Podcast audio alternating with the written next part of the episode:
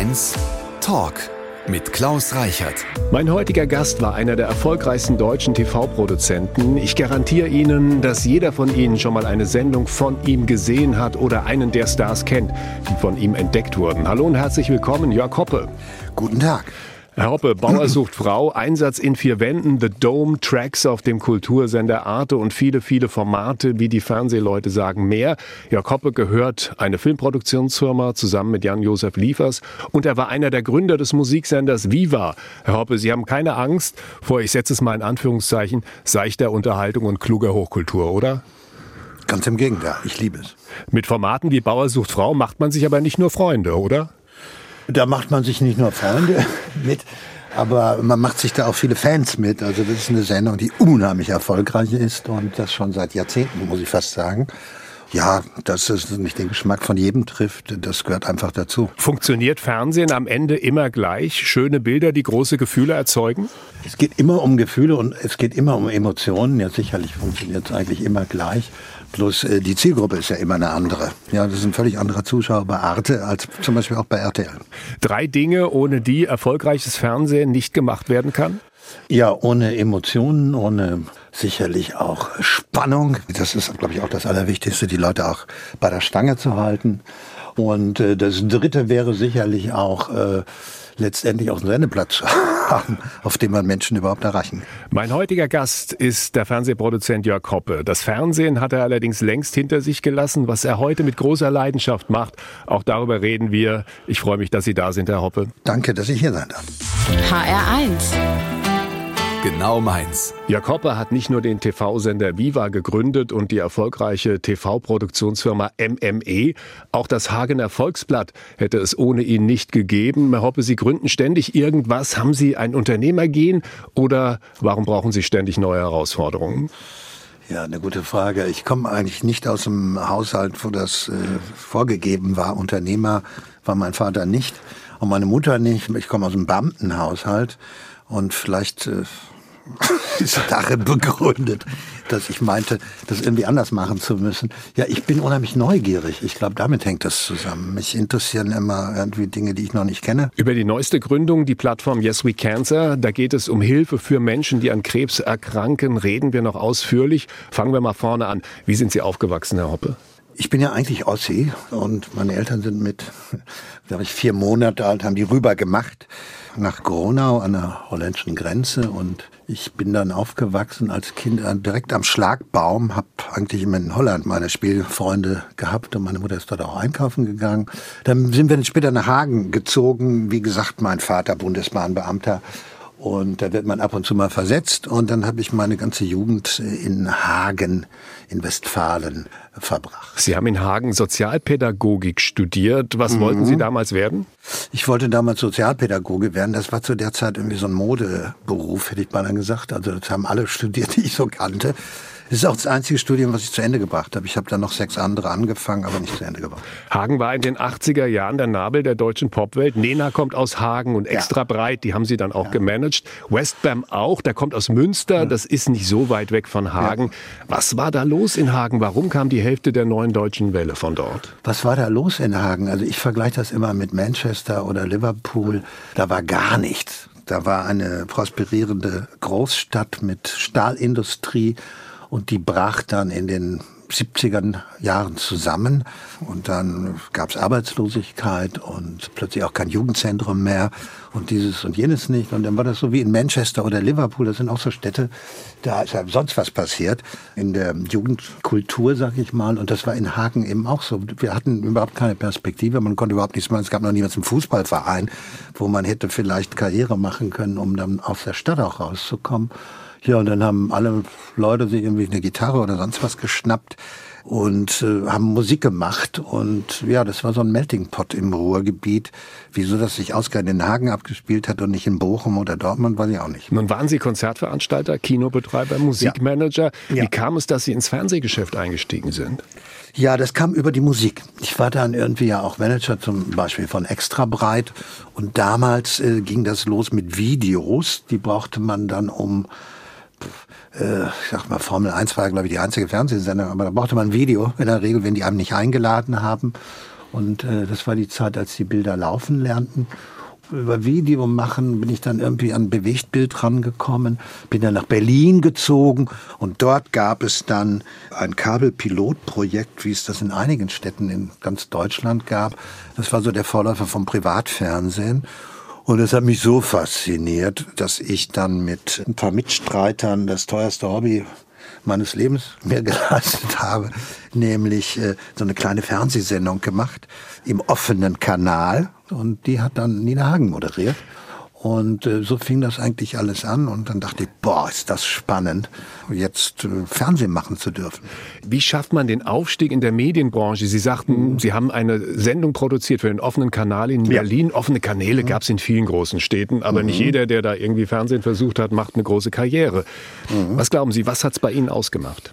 Ja, das hat mich total getriggert. Ich bin ja immer sehr interessiert gewesen medial irgendwie zu wirken. Das war irgendwo schon immer, steckte schon Ich habe einen drin. Satz gefunden, Herr Hoppe, der ja. es ganz gut auf den Punkt bringen müsste, ja. vorausgesetzt dieser ja. Satz stammt wirklich von Ihnen und zwar lautet ja, ich der, bin gespannt. Think big, ein großes Ziel trifft man besser.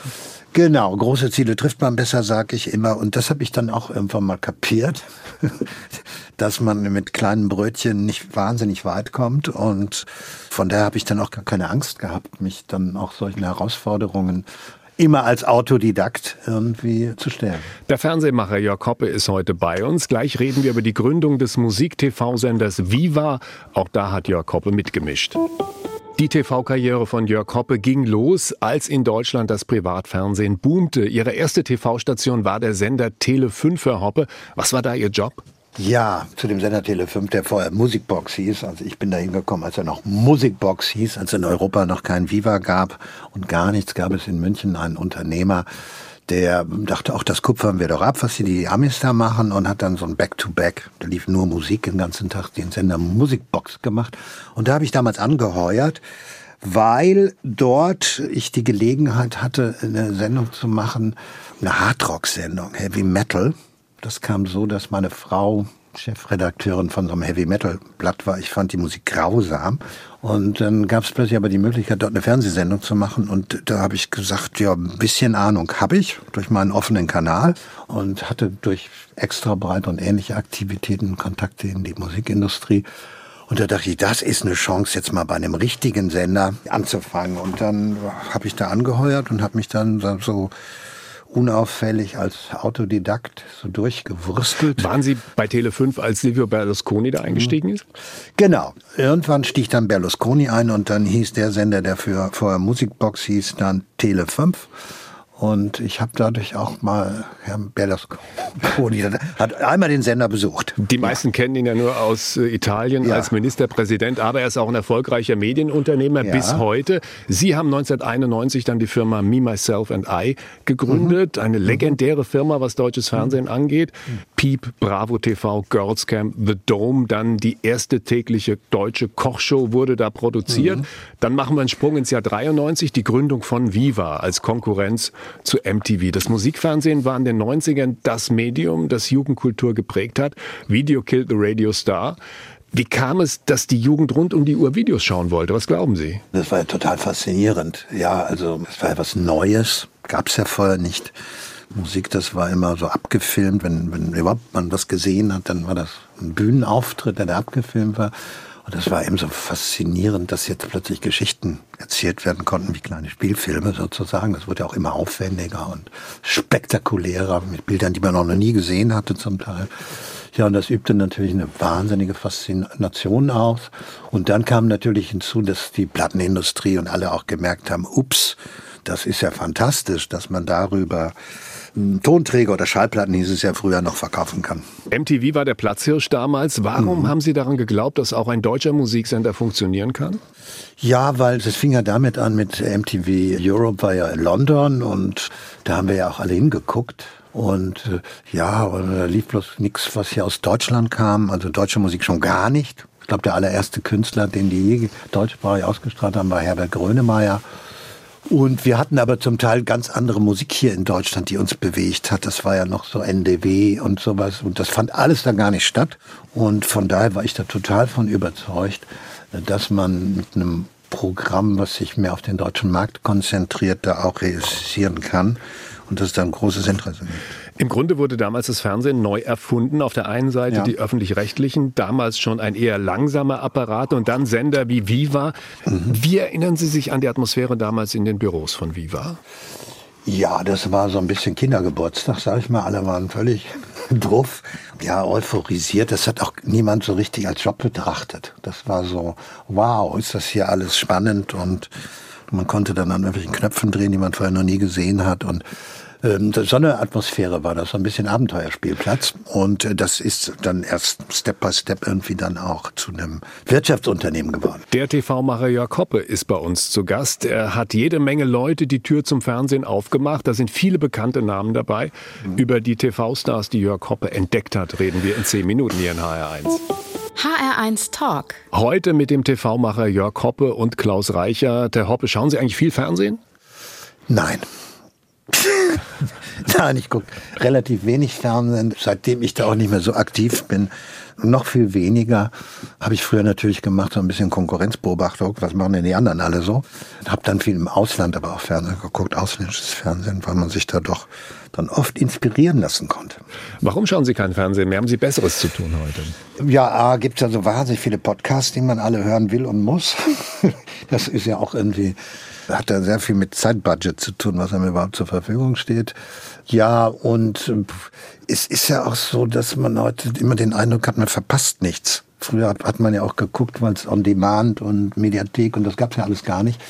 Da musste man gucken und äh, wollte man auch gucken, weil man den Eindruck hat, sonst verpasse ich's. Und ich glaube, das hängt auch sehr viel damit zusammen, dieser Überfluss und immer verfügbar der nicht für solche Begehrlichkeiten dann schafft. Auch den HR1-Talk gibt es als Podcast. Sie finden ja. ihn in der ARD Audiothek und auf www.hr1.de. Sie haben auf Ihrer Liste mit den Musikwünschen einen mhm. Song stehen, der damals bei Viva rauf und runter gelaufen ist. 1994 Heavy Rotation hieß das damals. Nene Cherry, Yusun Dur, Seven Seconds. Gibt es dazu eine Geschichte?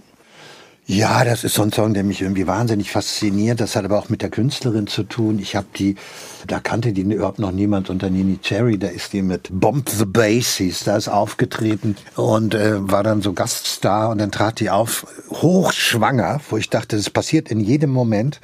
Und sowas hatte ich vorher noch nie gesehen. Eine Frau, die auf der Bühne steht, total schwanger und die eine irre Ausstrahlung hat und da gesungen hat. Und ab da hatte ich mich total in die verliebt und habe die weiterverfolgt. Und als dieser Song rauskam, das ist für mich so ein Evergreen, so ein Song, den kann ich immer wieder hören, der erzeugt bei mir Gänsehaut. Hier kommt Seven Seconds.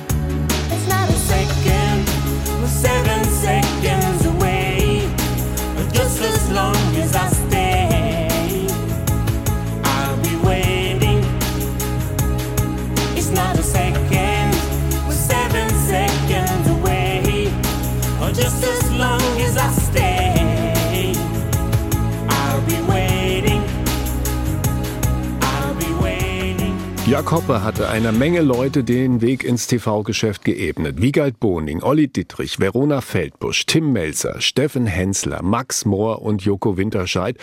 Herr Hoppe, rufen ein Teil der Leute heute noch bei Ihnen an und sagen, danke Jörg, dass du uns damals die Tür aufgemacht hast? Ja, ich bin also mit einigen immer noch eng befreundet, vor allen Dingen mit Joko Winterscheid und Tim Melzer. Mit Max Mohr habe ich noch ein enges Verhältnis.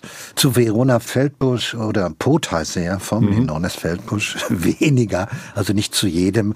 Und Wiegald habe ich im letzten Jahr auch getroffen und äh, nee, alles gut. Also ich erwarte ja auch gar keinen Dank von denen. Also so ist das nicht, dass ich jetzt da sitze und äh, denke, wir haben sich lange nicht bedankt. Das tun aber einige. Also der Tim und der Joko vor allen Dingen, die wissen, dass das Teamwork ist, sowas, und die gutieren das dann auch. Wo begegnet man solchen Talenten oder sind die damals zu Ihnen gekommen? Teilweise sind die zu mir gekommen, also zum Beispiel bleiben wir bei der Feldbusch. die meinte, sie muss unbedingt ins Fernsehen. Die hat sich gemeldet. Den Tim habe ich gesucht den Thema habe ich gesucht, weil ich damals die Idee hatte, sowas wie Jamie Oliver, das muss in Deutschland auch gehen. Und habe den dann gefunden. Joko Winterscheid hat sich bei uns beworben als Praktikant oder Volontär. Der hat ja den ganzen Parcours da durchgemacht, als Journalist sozusagen auch. Und äh, dann eben entdeckt, dass es auf der anderen Seite von der Kamera viel interessanter ist. Und äh, ja, nee, wir haben sehr viel gecastet immer. Wir haben gecastet, gecastet, gecastet. Also man sucht sie im Wesentlichen, die Leute. Ab und zu bewerben sie sich. Was lässt Menschen im Fernsehen funktionieren? Ich glaube, das Allerwichtigste ist die Glaubwürdigkeit in gewisser Weise. Dann muss man natürlich auch einen gewissen Unterhaltungswert haben, wenn man im Unterhaltungsfernsehen unterwegs ist. Gibt und, es sowas äh, wie Star dann eine Appeal? Ausstrahlung. Gibt ja, es sowas das gibt wie es. Star Appeal? Ja, das wollte ich gerade sagen. Star Appeal, das gibt es. Das haben einige haben das, andere haben das nicht. Äh, Einige haben das auch nur vor der Kamera. Ich kenne so Leute, die auch Musiker, Brian Ferry zum Beispiel, wenn man den so trifft, kommt man überhaupt nicht auf die Idee, was das für ein großer Star ist. Aber in dem Moment, wo die Kamera an ist und man sieht den dann auf dem Screen oder so, alles klar, funktioniert das. Wenn man Ja, sich anschaut, wie groß zum Beispiel Thomas Gottschalk war, Ja. hat das mit seinem Talent zu tun oder war das auch eine andere Zeit damals? Ich glaube, das hat was mit seinem Talent zu tun. Ich habe den damals schon mitbekommen, da war er beim BR Radiomoderator und äh, da hat man das schon gemerkt, dass der ein Talent hat, was andere nicht haben oder mehr Talent hat wie andere nicht. Der hat das so ein bisschen, der hatte so einen eigenen Stil gefunden, ein bisschen schnoddriger gemacht und so weiter. Das gehört natürlich auch dazu, dass man irgendwie eine Marke wird, irgendwie, dass man Tim Melzer unterscheiden kann von allen anderen Köchen, die vorher gekocht haben im deutschen Fernsehen weil der anders aussieht, weil der nicht so eine Kochuniform anhat und, und, und. Der hat dann so seinen eigenen Stil gefunden und ich glaube, das ist ganz, ganz wichtig, dass man zur Marke wird. Ich finde ja, Thomas Gottschalk macht heute nichts anderes als damals oder all die Jahre davor. Ne? Genau, der hat eigentlich immer dasselbe gemacht und sich ein bisschen der Zeit angepasst. ja, stimmt, der ist zur Marke geworden. Also Sollte er gutes Beispiel. aufhören, Herr Hoppe? Nein. Nein. Nein. Nein, warum? Nee, weil er das gerne noch weitermacht. Also ich glaube, dem, dem macht das noch Spaß. Und solange es dem Zuschauer einen Spaß macht, dann soll er bitte weitermachen. Der Fernsehproduzent Jörg Hoppe ist heute bei uns. Unser heutiger Gast hat in fast allen großen deutschen Städten gelebt. München, Hamburg, Berlin. Jörg Hoppe hat vor Jahren mal einen Kinofilm über Berlin produziert. B-Movie Lust und Sound in West-Berlin. Da geht es um die 80er Jahre, Herr Hoppe. Was hat diese Zeit aus Ihrer Sicht in West-Berlin so besonders gemacht? Ich habe damals in Berlin gelebt, ganz kleine Wohnung gehabt mit einer Ofenheizung und so weiter und hatte dann irgendwie zehn Untermieter. Das waren alles Wehrdienstverweigerer, die eine Adresse brauchten. Und ja, die Stadt, die war, pff, ich fange mal hinten an. Ich habe die dann 1989 oder ich weiß es gar nicht, 88, 89 verlassen, weil ich den Eindruck hatte, wenn ich jetzt nicht gehe, bin ich für ein bürgerliches Leben verloren weil das spielte sich alles immer nachts ab. Ich war ja mit Musik beschäftigt und tagsüber pff, kann mich kaum an Erlebnisse erinnern, die tagsüber sich abgespielt haben. Das war immer dieses Nachtleben. Das war Ausnahmezustand. Es gab ja keine, keine Sperrstunde wie überall in Deutschland. Das kannte man da alles gar nicht. Und irgendwie brauchte man irgendwie auch kein Geld, um zu leben. Ich, wenn mich heute einer fragt, wovon hast du damals gelebt? Ja, weiß ich gar nicht so richtig. Ne? Ich habe ein bisschen mit Musik dann auch Geld verdient, wie gesagt, aber das war alles anders. Berlin war total anders und das war der Reiz von Berlin. Deswegen wollten da auch alle hin. Junge Menschen, die irgendwie unzufrieden waren und die haben sich dort alle getroffen. Das heißt, Sie sind vor der Wende abgehauen. Ich bin dann vor der Wende abgehauen, ja. Wenn ich gewusst hätte, dass die Mauer dann ein Jahr später oder ein Dreivierteljahr später nicht mehr da ist, wäre ich auch noch geblieben. Aber ich bin dann abgehauen, wie gesagt, weil ich, ich habe plötzlich Angst bekommen. Ich dachte, das frisst dich auf, das schluckt dich. Heute Stadt. leben Sie wieder in Berlin. Leben Ja. Sie gerne da? Ja, ja. Ich finde, das ist die einzige Großstadt in Deutschland, also ohne jetzt Menschen in Frankfurt oder sonst beleidigen zu wollen. Schon passiert. Nee, schon passiert, ja. Ja. Nehme ich zurück den Beitrag. Okay. Also es ist eine der großen Städte in Deutschland, wo ich mich sehr wohl fühle und weil sie eben auch heute noch so ein Melting Pot ist, vielleicht ein bisschen anders als in den 80ern und alles bietet, was eine Stadt für mich bieten muss. Die Menschen aus Hessen, beziehungsweise hier natürlich aus Frankfurt, aus Kassel und auch aus den Mhm. kleineren Orten, gucken auf Berlin und denken sich, ist eigentlich egal, wer da regiert, also wer die Stadt Ja. regiert, es klappt sowieso nichts. Das ist richtig. Ja, woran liegt das? Ja, weil die Leute sich wahrscheinlich auch schon dran gewöhnt haben hier. Die lachen ja schon über sich selbst. Also was Sie gerade gesagt haben, stimmt natürlich. Das weiß auch jeder Berliner. Und äh, hier werden eben Wahlen zweimal gemacht und äh, man wartet gerne irgendwie sechs Monate auf die Zulassung von dem Auto. Das kennt man auch nicht anders. Und äh, ja, ich kann die Frage nicht beantworten. Haben Sie einen Lieblingsort in Berlin, Herr Hoppe? Oh, Boah, da gibt's verschiedene Lieblingsorte. Also ich liebe den Grunewald als größtes Hundeauslaufgebiet Europas. Riesengroß, also das liebe ich. Ich habe ja einen Hund und bin da auch jeden Tag unterwegs. Das finde ich ganz großartig. Ich finde aber auch ganz toll in Berlin, dass es eigentlich Berlin nicht eine Stadt ist, sondern eigentlich ganz viele. Das sieht in Wilmersdorf, wo ich wohne, total anders aus als in, in Mitte am Prenzlauer Berg. Und das finde ich so faszinierend an Berlin. Der Berliner Medienunternehmer Jörg Hoppe ist heute bei uns zu Gast. Sein neuestes Projekt heißt Yes We Cancer. Das ist eine App und gleichzeitig auch eine Selbsthilfeorganisation für Krebspatienten und deren Angehörige. Was es damit auf sich hat, dazu mehr in der nächsten Stunde. Wenn Sie jetzt erst eingeschaltet haben oder den Talk nicht zu Ende hören können, Sie finden uns unter www.hr1.de und in der ARD Audiothek als Podcast. HR1 Talk. Bei unserem heutigen Gast im Schrank steht der Grimme-Preis, der Deutsche Fernsehpreis, der Echo und andere Preise mehr. Hallo, herzlich willkommen, Jörg Hoppe. Guten Tag. Herr Hoppe, stehen die Preise im Schrank oder gibt es einen Schrein, eine Art Altar in der Firma, vor dem sich die Mitarbeiter jeden Tag verbeugen müssen? Den gibt es nicht, äh, den gab es auch noch nie. Die stehen alle im Regal so hintereinander weg und ab und zu werden die auch mal entstaubt. Wie wichtig sind solche Preise für den Erfolg einer Firma im Mediengeschäft? Die sind, glaube ich, nicht so wichtig für den Erfolg. Nein, die sind nicht so wichtig. Das merkt man zum Beispiel beim Grimme-Preis. Viele der preisgekrönten Sendungen, die werden kurz danach immer eingestellt. Da kann man wirklich die Uhr nachstellen fast. so ist das. Nein, also das ist gar nicht so wichtig. Also in meinem Berufsleben hat das gar keine Rolle gespielt. Das ist vielleicht gut fürs Ego Genau. oder gut, um irgendwelche anderen Menschen, Freunde, Freundinnen oder so zu beeindrucken. Aber sonst hat das keine Bedeutung. Es gibt Momente im Leben, da schweigt das Ego und alles, was man bisher gemacht hat, kann einem auch nicht mehr helfen, nämlich dann, Genau. wenn man schwer krank wird. Der Erfolgsproduzent Jörg Hoppe hat einen solchen Moment erlebt. Darüber reden wir in fünf Minuten. Erfolgreicher TV-Produzent, Macher und Gründer, immer auf der Suche nach neuen Ideen. So sah das Leben meines heutigen Gastes aus, bis zu dem Tag, an dem er die Diagnose Krebs bekam. Jörg Hoppe ist heute bei uns. Herr Hoppe, wie haben Sie gemerkt, mit mir stimmt was nicht? Ja, das habe ich gemerkt, weil, Puh, da muss ich ein bisschen weiter ausholen. Es ist so gewesen, ich hatte so eine Phase, die war ganz fürchterlich für mich. Da sind innerhalb von, von fünf Monaten sind vier gute Freunde gestorben und ich war ständig auf Beerdigungen. Ja, und ich fühlte mich total schlecht und wusste gar nicht, wie ich damit umgehen kann und wie ich das überhaupt verarbeiten kann. Ich habe im Büro gesessen und habe geheult und habe meiner Assistentin gesagt, du, nee, heute geht, ich fahre auch wieder nach Hause, ich kann gar nicht. Ja, und dann habe ich eine Trauer-Traumatherapie machen müssen, habe ich dann gemacht und gleichzeitig hat sich mein Blutbild irgendwie verändert. Stimmt mal B12 nicht, dann Cholesterinwerte nicht, dann äh, dies, dies nicht, jenes nicht. Ständig ein anderes Blutbild gehabt und das führten damals mein Hausarzt und alle darauf zurück, naja, das ist dieser Stress, in dem du dich da befindest und die Therapie. Wie sich später dann herausstellte, ein halbes Jahr später, war das schon ein hämatologisches Blutbild. Und dann habe ich gemerkt, dass ich einen Spaziergang gemacht habe oder eine Wanderung bergab. Und dann bin ich mit einer Seilbahn in Rottach-Egern irgendwie am Berg gefahren und bin eigentlich nur bergab gegangen, was normalerweise keinen Muskelkater verursacht. Ich hatte dann aber einen ganz extremen, der immer schlimmer, schlimmer, schlimmer wurde. Und nach drei Tagen konnte ich mich gar nicht mehr bewegen. Und dann bin ich zum Arzt und dann haben die relativ schnell festgestellt, dass ich irgendwie Leukämie habe und dringend einer Behandlung mich unterziehen soll. Wie hat der Arzt Ihnen die Diagnose überbracht? Weil oft fängt da ja schon das Problem an. Ja, genau, da fängt das Problem an. Der sagte, Daniel Hoppe, Sie sind alt genug. Keine Märchenstunde, Ihre Überlebenschance ist 40 Prozent. Puh, das war so die Prognose. Die erste Frage, die man sich wahrscheinlich stellt, dann, warum ich? Ne?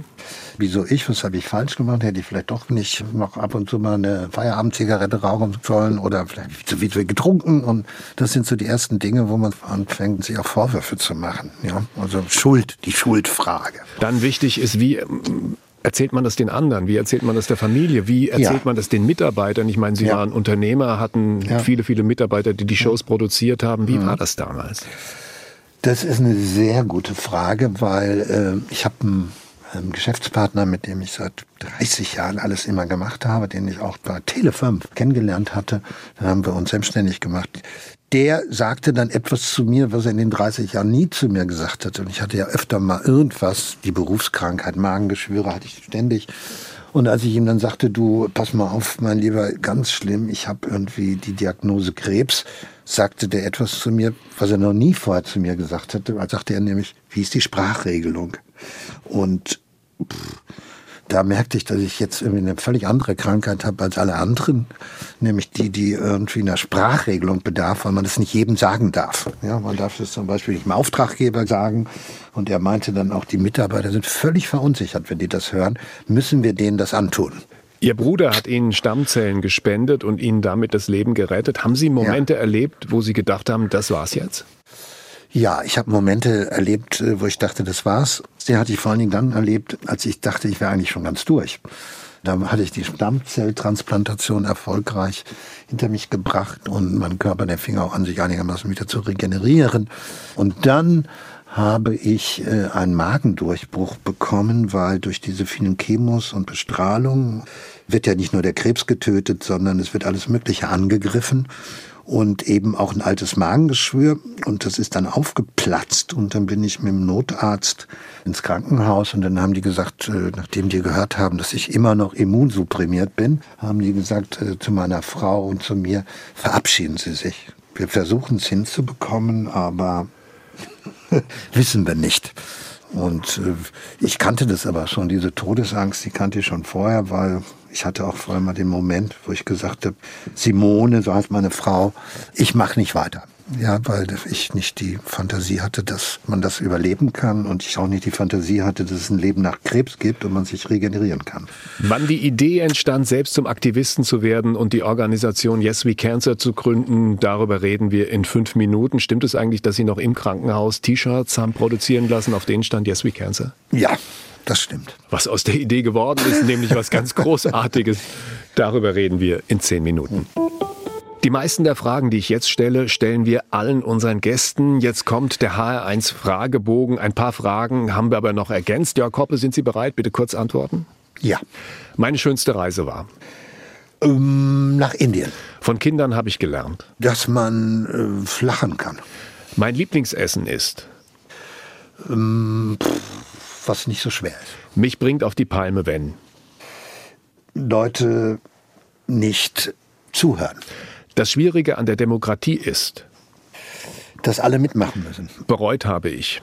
Noch gar nichts. Ich möchte gerne mal einen Abend verbringen mit ähm, Nini Cherry. Peinlich war mir zuletzt. Ähm, fällt mir gar nichts ein. Ich habe Angst vor. Nichts mehr. Mein Lieblingsfilm. Ähm, Los Tres Amigos mit Steve Martin. das letzte, was ich geklaut habe, war ein Taschentuch. Gerade mein, eben. Mein schönstes Privileg als Unternehmer ist, auch mich verwirklichen zu können. Mit Nina Hagen habe ich schon sehr viel Spaß gehabt. Wir haben äh, tolle Nächte verbracht in Amsterdam. Mit José Carreras verbindet mich, dass er die äh, José Carreras Stiftung gegründet hat und die beschäftigt sich mit meiner Krankheit, mit Leukämie und ich die äh, in der ARD die José Carreras Gala produzieren durfte. Krebs ist kein Todesurteil. Wir könnten besser mit der Krankheit umgehen, wenn wir darüber mehr wissen würden und wir da mehr darüber kommunizieren könnten. Wir spielen Ihren nächsten Musikwunsch, Herr Hoppe, Adele mit Love Song. Wie geht die Geschichte zu diesem Song? Die Geschichte zu diesem Song, die geht, weil das, ich bin ja großer Cure-Fan und das ist die einzige Coverversion, die Adele je gemacht hat, weil sie das war ihr erstes Konzert, da war sie mit ihrer Mutter auf dem Cure-Konzert und ich durfte später auch als Fernsehproduzent beim Echo mal Adele kennenlernen und äh, eine ganz großartige Künstlerin. Ihren Musikwunsch von The Cure, den erfüllen wir auch gleich noch. Hier Toll. kommt aber erstmal Adele mit Love Tolle Sendung. Dankeschön. Was sagen Sie jetzt? Wir haben ja noch eine halbe Stunde vor uns. However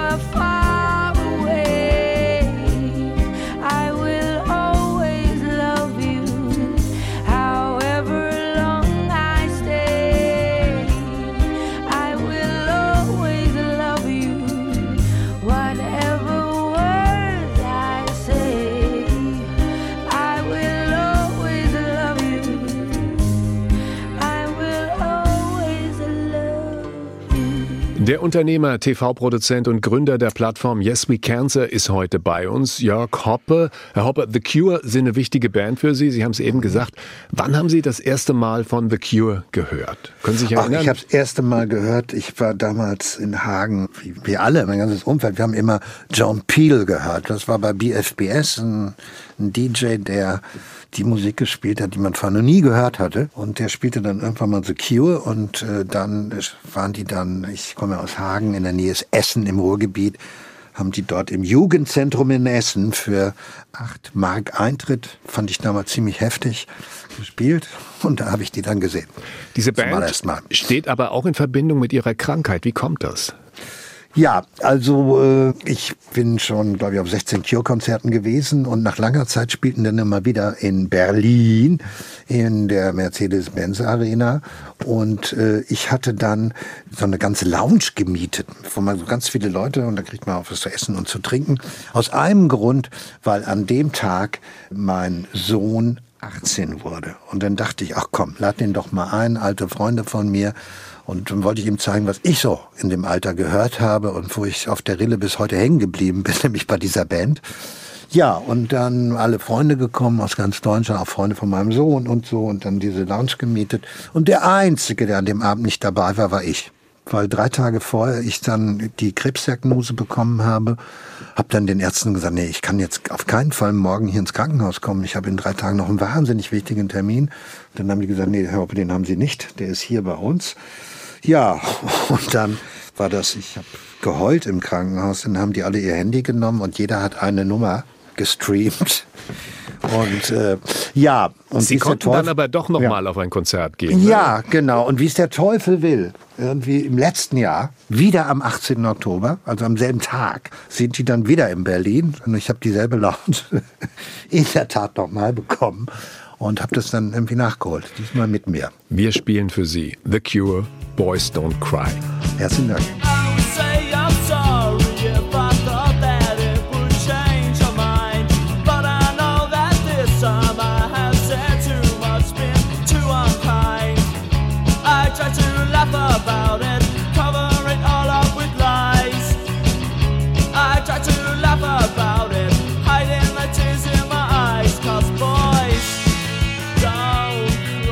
Irgendwo habe ich gelesen, Yes We Cancer wäre sowas wie Tinder für Krebspatienten. Jörg Hoppe ist bei uns, der Gründer von Yes We Cancer. Was kann diese App, Herr Hoppe? Was kann diese App? Also die funktioniert in der Tat so einfach wie Tinder und ähm, die verbindet Krebspatienten untereinander und da kann ich jemanden finden, der meine Krankheit hat und der bereit ist, sich mit mir irgendwie darüber auszutauschen. Das ist also eine moderne digitale Selbsthilfegruppe, sag ich mal, mit dem großen Vorteil, dass wir irgendwie 25.000 Menschen da drin haben, Krebspatienten, und man eigentlich die Garantie hat, wenn man nicht eine ganz spezielle Krebserkrankung hat, es gibt ja so viele, dass man da auch jemand findet, wenn man Glück hat, sogar irgendwie um die Ecke, weil die ist auch äh, georeferenziert. Da kann ich auch sagen, ich will jetzt nur in Frankfurt oder nur in Kassel oder nur hier in Wilhelmshöhe oder sonst wie. Und dann pickt er die da raus und die Menschen, die können sich da verbinden, die können sich mit Ärzten auch connecten. Und ähm, das ist die Idee. Du bist nicht allein den Austausch unter Patienten irgendwie zu fördern, weil man ja oft den Eindruck hat, oh Gott, oh Gott, ich habe die Arschkarte, alle anderen nicht. Und man auch vor allem das Bedürfnis hat, sich auszutauschen. Was sind die Top drei Probleme, Sorgen von Krebspatienten? Äh, es herrscht eine große Verunsicherung immer, ob die äh, ärztliche Versorgung genau die richtige ist. Die ist auch berechtigt, weil die Zahl der Fehldiagnosen ist sehr hoch sehr, sehr hoch. Und äh, das war auch bei mir so. Ich erstmal eine Fehldiagnose, bevor man das dann richtig irgendwie typisieren konnte, was ich da habe. Und ähm, das spielt eine große Rolle dann äh, das Informationsbedürfnis von Patienten, die ja oft im Krankenhaus den verantwortlichen Arzt äh, überhaupt kaum zu sehen kriegen. Das sind dann immer andere, die da rumtouren. Und wenn man den sieht, dann hat, hat er auch gar keine Zeit für einen. Das ist ein großes Problem von Patienten. Und äh, dann sind das hm, die anderen Themen, das ist bei jedem anders. Der eine, der drückt da der Schuh, der, der andere hat da sein Problem, das kann ich nicht so sagen. Aber diese beiden Themen, die sind ganz groß. Also eine gewisse Verunsicherung, den Wunsch, sich besser zu informieren und dadurch vielleicht höhere Heilungschancen auch zu bekommen. Die App ist für alle kostenlos. Ja. Nun steckt hinter der App eine Organisation, die immer wieder Talks veranstaltet und einmal im Jahr einen großen Kongress. Was wird mhm. außerhalb der digitalen Welt alles angeboten? Ja, wir machen einmal im Jahr die Veranstaltung, die heißt YesCon. Das ist so eine Convention, die sehr erfolgreich ist und da wollen wir das erlebbar machen, was die App verspricht. Du bist nicht allein und zwar nicht nur Patienten sind nicht alleine, wir wollen den Dialog herstellen mit äh, Politik, mit Forschung, mit Ärzten, auch mit Medien, mit Öffentlichkeit, indem wir Patienten auf Augenhöhe mit allen reden lassen, weil wir möchten, dass dieses Thema irgendwo eine gesellschaftlich andere Verankerung bekommt, Krebs eine ganz andere Position in dieser Gesellschaft hat und man da keine Angst haben, haben muss, wenn man Krebs bekommt, weil man weiß, öh, mir kann geholfen werden und weil man weiß, ich muss mich auch nicht verstecken, weil ich Krebs habe. Wir haben mit Joko Winterscheid gesprochen, der Sie unterstützt. Ja. Wie wichtig sind Prominente, wenn man so eine Idee groß machen will? Ach, die sind schon ganz, ganz wichtig und wir nehmen ja nicht irgendwie jeden Prominenten, sage ich nur, weil er prominent ist. Der Joko, der hat eben die Geschichte, dass er seine Mutter an Krebs verloren hat und dann irgendwie ohne Eltern aufgewachsen ist und äh, Joko weiß, was Krebs heißt und äh, das ist wichtig, die Prominenten, die sich bei uns engagieren, und es sind ja sehr viele, die haben alle eine eigene Geschichte dazu, wie fast jeder eine eigene Geschichte zum Thema Krebs hat. Also jeder zweite Deutsche wird die Diagnose Krebs bekommen in seinem Leben. Und von daher ist das ein Thema, was jeder kennt. Und Prominente können das sehr gut transportieren und haben große Reichweiten und die, die dürfen wir mit nutzen. Ein wichtiges Thema für Sie ist die Digitalisierung des Gesundheitswesens. Ja. Da gibt ja. es große Probleme, die Menschen das Leben kosten. Darüber reden wir in mhm. fünf Minuten. Die Verhinderung der Digitalisierung unseres Gesundheitswesens kostet jedes Jahr viele Menschen das Leben. Der Mann, der das sagt, sitzt heute vor mir. Es ist der TV-Produzent, Unternehmer und Krebsaktivist Jörg Hoppe. Herr Hoppe, wer steht da eigentlich auf der Bremse? Ja, das ist eine wirklich sehr, sehr gute Frage. Also unsere Verfassung gewichtet ja an erster Stelle Leben und Gesundheit. Das Leben und die Gesundheit schwerkranker Patienten finden in der Praxis aber überhaupt keine angemessene Berücksichtigung und Gewichtung. Wenn wir so ins Ausland gucken, wir sind, was die Digitalisierung im Gesundheitswesen angeht, wie wahrscheinlich auch an anderen Stellen auch, unheimlich abgehängt, weil wir zwar dieselben Datenschutzgesetze, Richtlinien haben wie in ganz Europa. Die sind bei uns nicht anders, aber die werden bei uns ganz anders ausgelegt. Beispiel, in Österreich haben 97 Prozent eine elektronische Patientenakte, bei uns 0,75 weil wir haben 18 Datenschutzbehörden, auch durch dieses föderalistische System begründet, die da alle mitquatschen dürfen und wahrscheinlich auch eine andere kulturelle Prägung. Ich weiß nicht, durch Stasis und Nazis und keine Ahnung wird bei uns immer Datenschutz in den Vordergrund gestellt. Und äh, wer da auf der Bremse steht, sind die vielen Interessengruppen. Da stehen die ganzen Anwälte Deutschlands, die da eine Arbeitsplatzbeschaffungsmaßnahme draus gemacht haben aus Datenschutz, auf der Bremse. Und äh, dadurch werden, ich finde es fahrlässige Tötung, dass wir mittlerweile so weit sind hier in Deutschland, dass wir nicht mehr angeschlossen sind an einer modernen Gesundheitsversorgung die haben nur mit Digitalisierung Hoffnung, geht.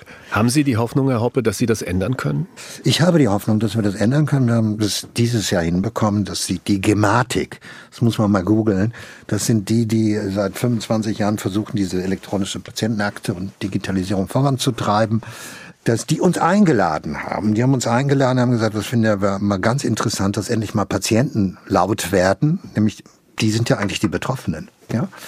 Und die haben uns eingeladen. Wir machen jetzt mit der Gematik zusammen verschiedene Aktivitäten, um Patienten mal aufzuklären, worum geht's eigentlich bei der Digitalisierung. Da geht's nicht darum, dir irgendwelche Daten zu klauen, sondern dir irgendwie neue Optionen zu geben, irgendwo Krankheiten zeitgemäß irgendwie zu versorgen und zu therapieren.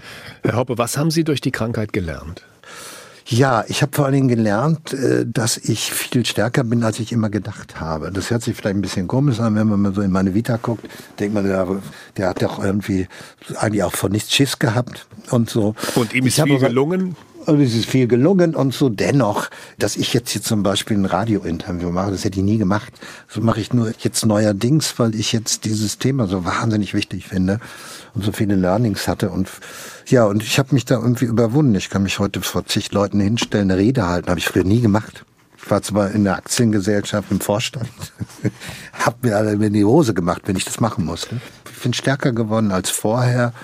Und äh, das ist ja auch eine gute Message für Krebspatienten, dass ein Leben nach dem Krebs auch noch ein viel tolleres Leben sein kann, weil ich vielleicht was völlig Neues für mich entdeckt habe, weil ich mich selbst auch neu entdeckt habe, weil ich mich neu erfunden habe und vielleicht auch weiß, wie stark ich bin. Weil wenn man das durchgemacht hat, dann ist man so stark. Stärker geht's gar nicht. Von all unseren Gästen bekommen wir eine Lebensweisheit mit auf den Weg. Was bekommen wir von Ihnen, Herr Hoppe? Ja, äh, es ist, glaube ich, schon mal zitiert worden.